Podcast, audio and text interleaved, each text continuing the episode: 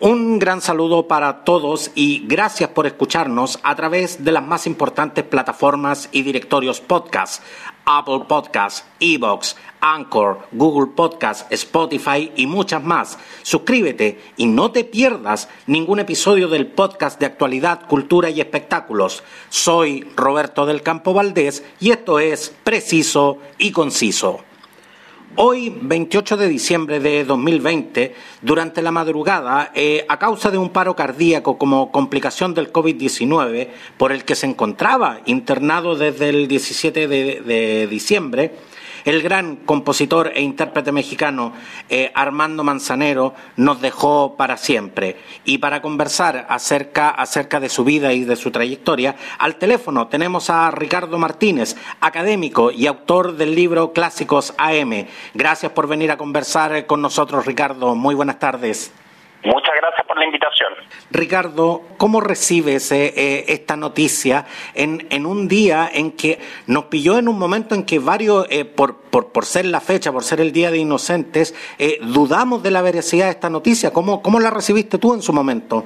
Me avisaron prácticamente en cuanto la noticia apareció en México. Nosotros ya estábamos al tanto, muchas personas de de su estado de salud, de que estaba en una situación crítica y por lo tanto eh, estábamos quizás un poco esperando este desenlace, sobre todo por la edad que él tenía y por las complicaciones que había presentado en los últimos días.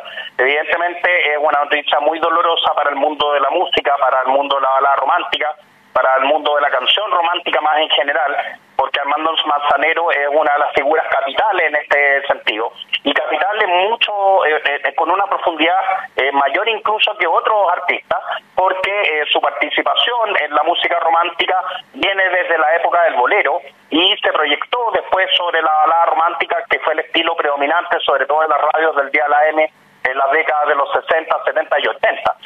Eh, parte trabajando con Lucho Gatica muy tempranamente, su conexión con Chile es muy, muy poderosa, es una conexión que, con Chile que no solamente tiene que ver con el hecho de que era el, pianista de Lucho Gatica, sino que también eh, hizo una canción memorable de la vida Hernández que Huele a Peligro, y, además participó en muchos estelares de televisión, sobre todo en la década de los 80, y por lo tanto era una figura puesta en eh, la eh, interpretación televisiva de la balada romántica en nuestro país. Por lo tanto, Chile muy, muy directo también.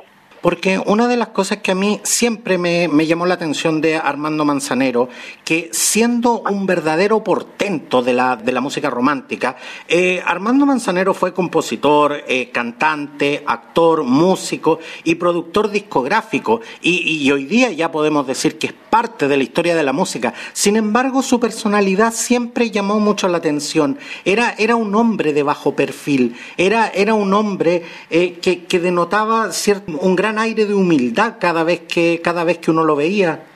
Sí, claro. Eh, una, una de las cosas que es importante acá tomar en consideración es que, tal como dice uno de los estudios más acabados sobre cómo funciona la industria de la música popular eh, a nivel internacional, eh, que es el trabajo de Negus del año 99, eh, tenemos una especie de división del trabajo que es muy natural. O sea, hay gente que compone la música, hay gente que escribe las letras, hay gente que se preocupa de la producción de los discos, que tienen que ver con los ingenieros de sonido, etcétera. Y hay figuras capitales en todos los sentidos, desde gente como Phil Spector, desde el lado de las perillas, hasta los grandes intérpretes como, no sé, Frank Sinatra y eh, habitualmente cada uno se queda dentro de su nicho. Y hay algunas pocas personas que cruzan desde el lado de la parte más de creación de la música, la composición y las letras, hacia la interpretación. Evidentemente hay casos muy memorables y muy recordados como los de Camilo VI o de Roberto Carlos, por ejemplo, pero también hay otros casos de personas que estaban mucho más del lado de la creación, como eh, el mismo Perales, que termina siendo cantante, teniendo al principio una carrera más vinculada a la composición y a, y a las letras, o incluso Manuel Alejandro, que alguna vez también se animó a cantar. Y Manzanero es de esas personas, o sea, siempre lo recordamos como un compositor, un intérprete fabuloso y tenía esa característica que no era un intérprete que tuviera como las características como físicas, por decirlo de alguna forma. Esto es algo dice Carlos Monsiváis eh, en algún artículo en México en los años 80. Eh, no era un dechado de belleza, era un tipo más bien bajito, eh, era una persona con un, con un carácter mucho más humilde, más apagado que las grandes estrellas y por lo tanto también la gente lo sentía, sentía como más cercano, uno sentía como que se podía tomar un café con Manzanero y conversar con él y que no iba a tener ningún problema. Su contacto, como ese feeling, esa como textura de la vida, eh, eh, era muy importante en su figura y por eso también se le recuerda mucho, no solamente por sus dotes, por sus dotes como artista, sino que también por su gran calidad humana. Una, una de las cosas que, que, llama la atención es que eh, escribió más de 400 canciones, de las cuales, eh, y que de hecho me, he robado algunos, algunos datos de, de, tu libro, más de 50 han alcanzado eh, fama internacional. ¿Qué es lo que tú podrías definir, Ricardo, como que fue la esencia, el sello de Armando Manzanero que lo hizo tan especial y que lo hace tan especial, incluso cuando ya no está con nosotros? Armando Manzanero pertenece a un pequeño grupo de compositores mexicanos eh, eh, la, la, tradición de la composición en México es eh, añosa, de, una gran profundidad. Está, por supuesto, Agustín Lara, está Lo Consuelo Velázquez, o sea, hay, hay una serie de, artistas mexicanos en términos de la composición que han sido esenciales para la música en nuestro continente, particularmente porque México es, tal como lo dice Rompan Todo, ahora respecto al rock, una de las capitales continentales desde el punto de vista de la música. Alguna vez estuvo dentro del top ten de, de, de, de los mercados más grandes de música en el mundo mundo, y entonces hay una gran tradición. Y en esa tradición el bolero había tenido una, una, una presencia significativa, muy significativa, sobre todo desde Agustín Lara, pero el bolero empieza a decaer a fines de los años 50, principios de los 60, fundamentalmente por la aparición del rock. Y entonces la gente ya no quería escuchar estas canciones tan eh, como introspectivas, tan metafóricas, eh, tan eh, amorosas en un sentido muy como abstracto, sino que escuchar canciones que tuvieran un de punch, por decirlo de alguna forma. Y Manzanero fue de los que hizo ese tránsito. Otro de los que hizo el tránsito fue, por supuesto, Roberto Cantoral, que está en el origen de la carrera de José José, por ejemplo.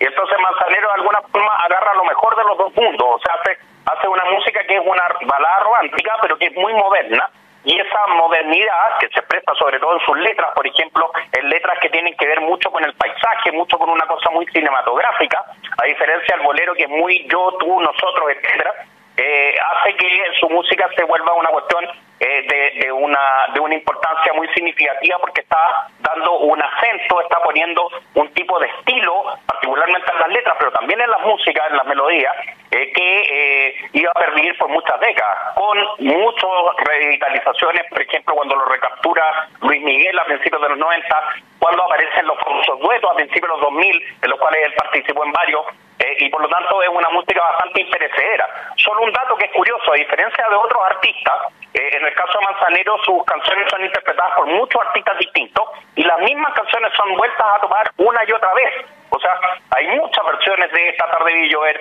hay muchas versiones de Somos Novios y por lo tanto es una música que pertenece a lo que técnicamente se llama en inglés un estándar.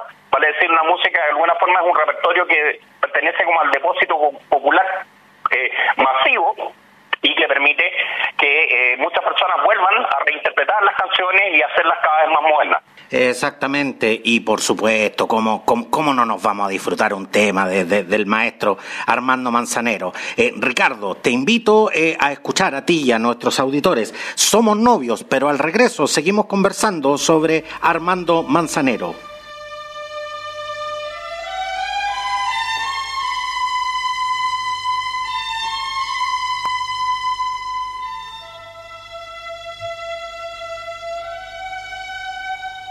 Somos novios, pues los dos sentimos mutuo amor profundo.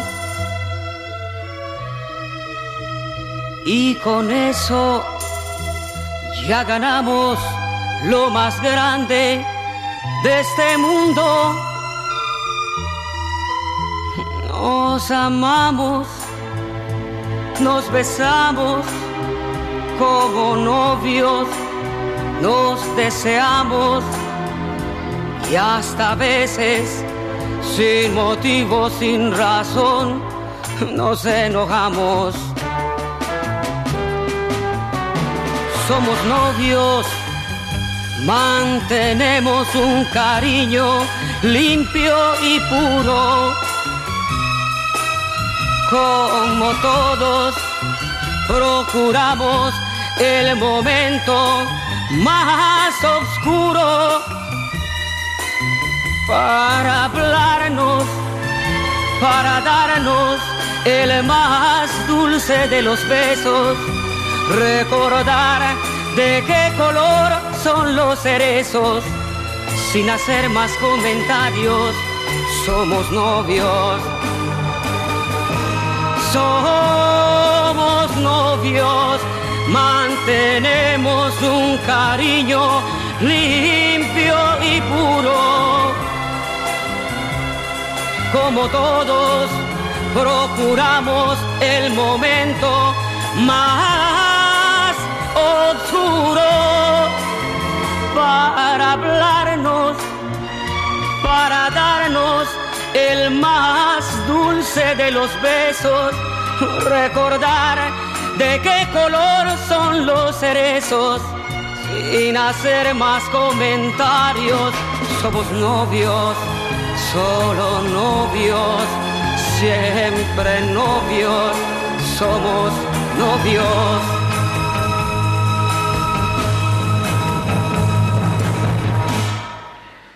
Estamos eh, de regreso con eh, Ricardo Martínez, autor, del, libro Clásicos eh, AM, después de, de disfrutar este hermoso tema, Somos novios, de Armando Manzanero. ¿Qué fue lo que hizo realmente de que Armando Manzanero no solamente fuese un artista que triunfara en México, sino que tuviera esa, esa internacionalización tan rápida en una época donde no existían las redes sociales, donde los medios de comunicación no eran tan masivos, y sin embargo Armando Manzanero logró ser un artista internacional, no solo en, toda Latinoamérica, sino también en países donde no, no se hablaba el español? Un punto que es súper importante. Ahora, igual hay que tener en consideración que la internacionalización de la música pop, particularmente de la música romántica, es una cosa que viene desde hace muchas, muchas décadas, comienzan los años 20, los años 30. Particularmente México tenía una radio que es el origen de Televisa, la XEW, que la transmitía en un tipo de onda, no era ni onda corta ni onda larga ni FM, sino que era una onda especial que captaba en la radio eh, y que de alguna forma se escuchaba en toda Latinoamérica. Por lo tanto, las canciones y la, y la, música mexicana tuvo un impacto en Latinoamérica muy amplio desde los años 20, los años 30. En ese sentido, México tenía una especie de experiencia de ser una especie de punto que irradia su música hacia otros lugares. Pero a eso hay que agregar que además Manzanero logró traspasar barreras que ya no solo son geográficas, sino que lingüísticas. La versión de Somos Novios en inglés que hizo un compositor eh, estadounidense, eh, poco después de que Manzanero lanzara esta canción en castellano, que es Just, Just Impossible, que es una versión que hizo Perry Como, por ejemplo, eh, le logró una fama también internacional. Eso tampoco es algo tan raro porque Estados Unidos tenía un vínculo con la parte del continente hispanoamericano que es más cercana a ello, como el Caribe, como Centroamérica, México, desde tiempos inmemoriales. Tenemos que recordar, por ejemplo, que el famoso programa de televisión Yo Amo Lucy eh, se trataba justamente de una mujer que estaba casada con un tipo que hacía música de este estilo, el cha-cha-cha, el mambo, etcétera. Esas cosas están muy vinculadas. Tenemos a gente como, como la Doris Day cantando canciones eh, latinoamericanas, tenemos a gente como Nat King Cole cantando canciones latinoamericanas, por lo tanto ahí hay vasos comunicantes que son bien interesantes y Martanero probablemente es uno de los de los últimos que marca como la línea cómo se hace eso y después eso por supuesto se repite con todos estos artistas típicamente de origen neoyorquino eh, y que y que cantan eh, en un estilo puertorriqueño en la actualidad como no sé Prince Royce etcétera. O sea hay muchas más eh, vías de comunicación de las que uno suele estar dispuesto a admitir Ricardo, antes del corte mencionamos justamente el trabajo que realizaron desde 1991 hasta 1995 Armando Manzanero y El Sol de México, Luis Miguel, con, con todo lo que fue la producción de la serie Romance. ¿Piensas tú que eh, en ese trabajo Armando Manzanero de una u otra manera dio un pulso a, la carrera del juvenil en ese entonces eh, eh, Luis Miguel o que Luis Miguel de una u otra manera logró revitalizar estas canciones del bolero y llevarlas justamente a un público juvenil. ¿Quién ganó más en esta, en esta relación Manzanero-Luis Miguel? Mira, eh, me gustaría subirlo a, como otro nivel de abstracción lo que me estás diciendo. Eh, mi lectura particular que aparece que aparece en mi libro es que desde más o menos mediados de los años 80, sobre todo con la aparición de Miami Son Machine y toda la llegada de artistas latinos, sobre todo a Miami, eh, y la producción desde Miami de los artistas latinos, el estilo de balada romántica más ochentero, el estilo de balada romántica más setentero, por ejemplo, el estilo del sello Vox, el estilo CBS, un estilo que tenía una grande orquesta, un, un estilo que tenía una música que se llama exuberante y lash, eh, que es un, es un estilo que uno reconoce mucho en canciones de Janet o de José Luis Perales, está bastante en decadencia. Y entonces los mexicanos de alguna forma no sabían para dónde venía que ir la pelota y retrocedieron a la forma más típica del crooner, vale decir, este cantante que ha acompañado por una orquesta, donde destacan, por supuesto, la figura de Luis Miguel, que rescata esto en la forma del bolero, pero también figuras como la de Juan Gabriel, que ya tenía una trayectoria, por supuesto, desde antes, pero que explota su trayectoria en los años 90, Ana Gabriel, Olo Buki, em, eh, Marco Antonio Solí, Solí, etcétera. O sea,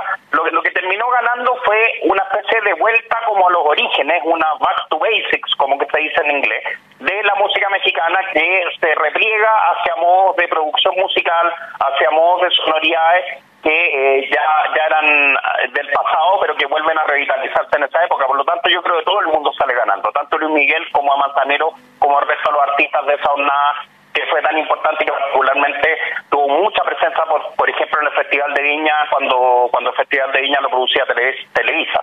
Ricardo, y en redes sociales se ha especulado mucho acerca eh, del silencio que ha mantenido Luis Miguel respecto al fallecimiento de Armando Manzanero, considerando que ellos tuvieron una relación muy cercana durante el trabajo de producción de la, de la serie Romance. ¿Piensas tú que Luis Miguel se irá a pronunciar, eh, irá a entregar sus condolencias o mantendrá este, este constante silencio? Bueno, Luis Miguel sabemos todos que es una persona que es bastante bastante secretiva, como como esta palabra que viene desde el inglés.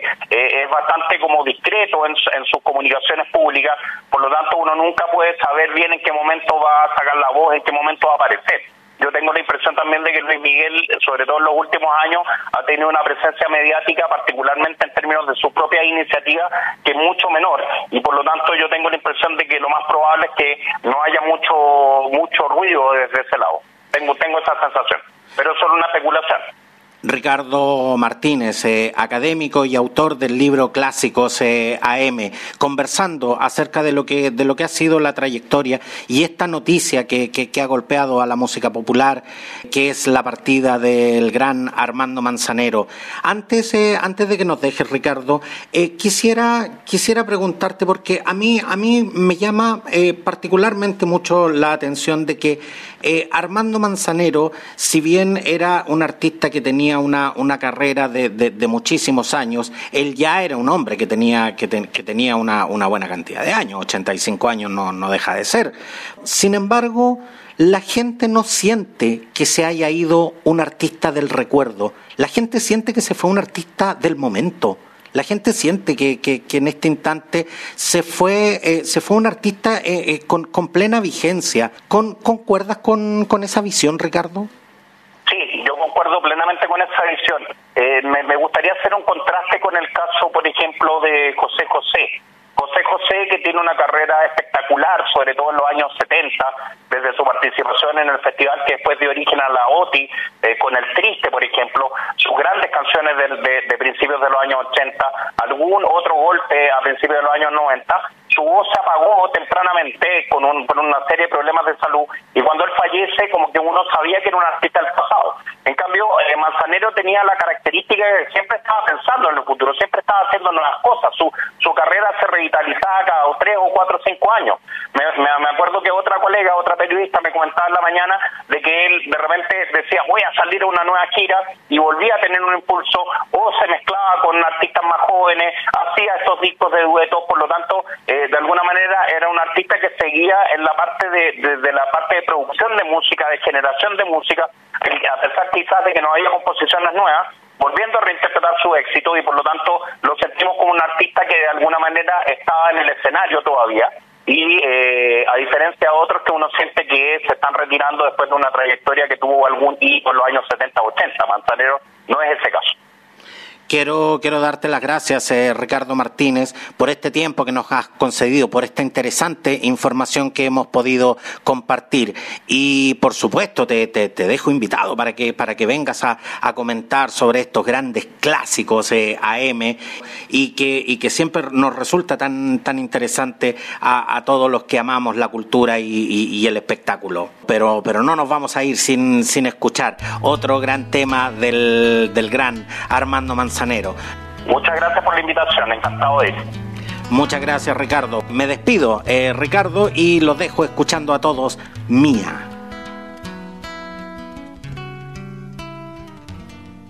Mía, porque jamás dejarás de nombrarme y cuando duermas sabrás de soñarme hasta tú misma digas que eres mía. Mía, aunque mañana te liguen otros lazos, no habrá quien sepa llorar en tus brazos. Nunca te olvides sigue siendo mía.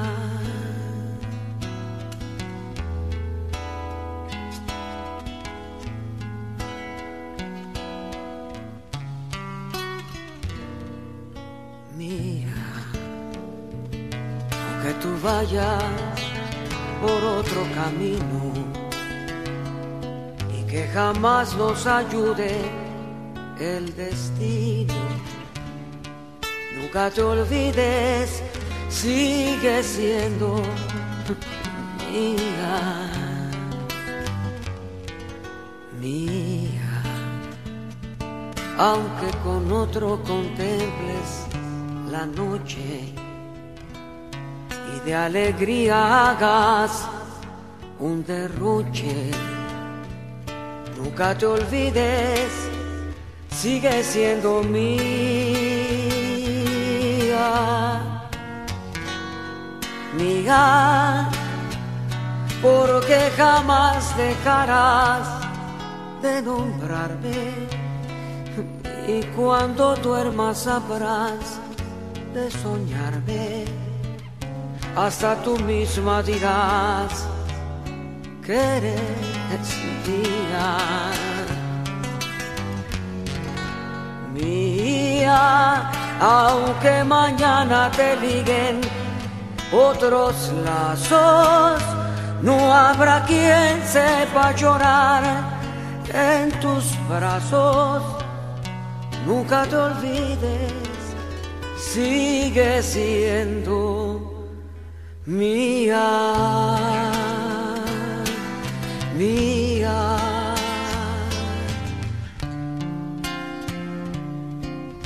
Mía.